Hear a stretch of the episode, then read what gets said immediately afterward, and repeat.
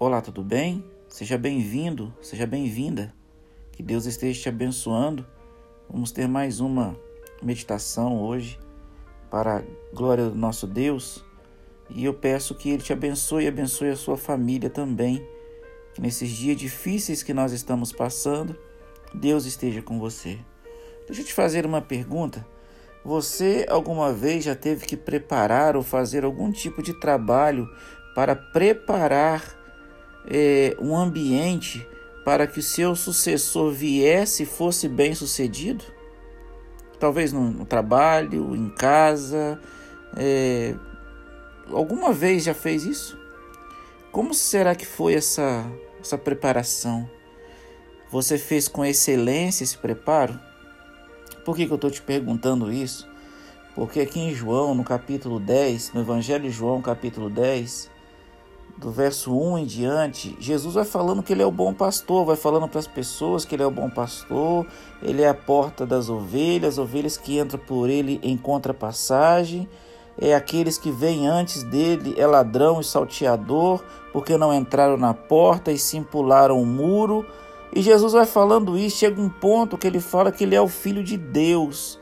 E muitos começam a murmurar, tem uma dissensão grande ali entre os judeus. E Jesus continua falando, afirmando para que eles possam crer.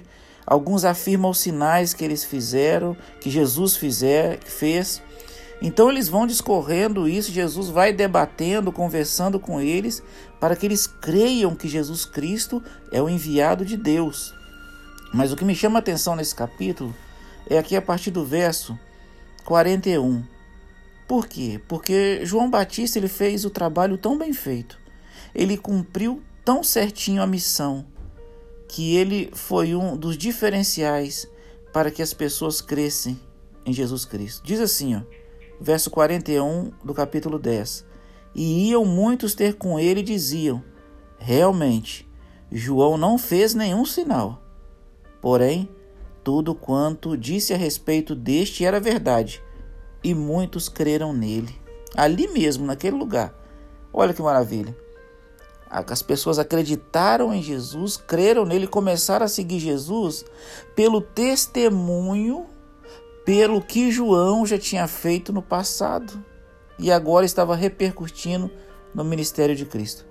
Eu pergunto isso para você e afirmo aqui pela Bíblia e, e volto para a sua realidade. Como que tem sido a sua caminhada de liderança dentro da igreja, na empresa que você trabalha? Talvez no âmbito da igreja, será que você tem preparado o caminho para outras pessoas te sucederem? Você tem feito o trabalho tão bem feito, assim que a ponto das pessoas falarem verdadeiramente esse aqui é o caminho.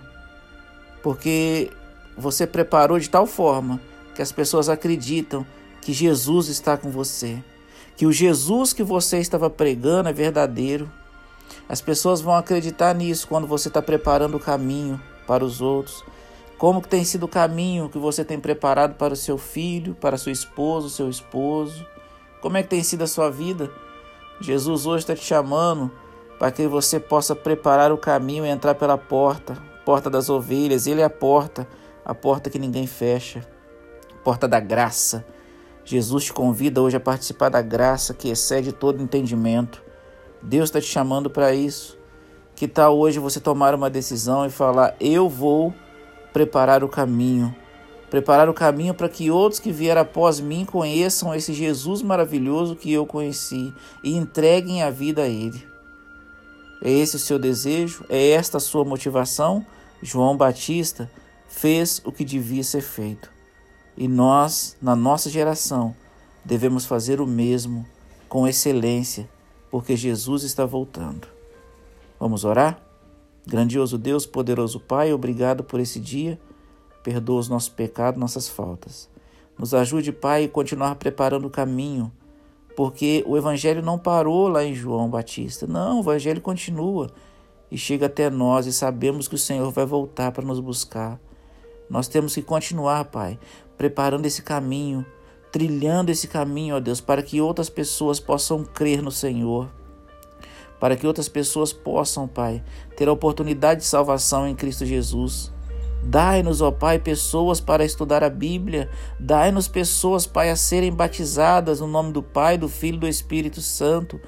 Envie trabalhadores para a seara, querido Deus. Esteja conosco, com as nossas igrejas, as famílias que estão recebendo esse áudio. Perdoa os nossos pecados, cure e restaure aquele que precisa de restauração. Esteja conosco neste momento. Nós clamamos essas bênçãos e te agradecemos. No nome de Jesus. Amém. Amém. Que Deus te abençoe. Que Deus te ilumine. Fica um abraço aqui do pastor Irã Pascoal e da minha família, direto para sua família. E não se esqueça, até que ele venha, eu vou. E você, continue orando, porque nós teremos o batismo da primavera em setembro e será uma bênção. Como que você tem preparado as pessoas? Como que você tem falado desse Cristo?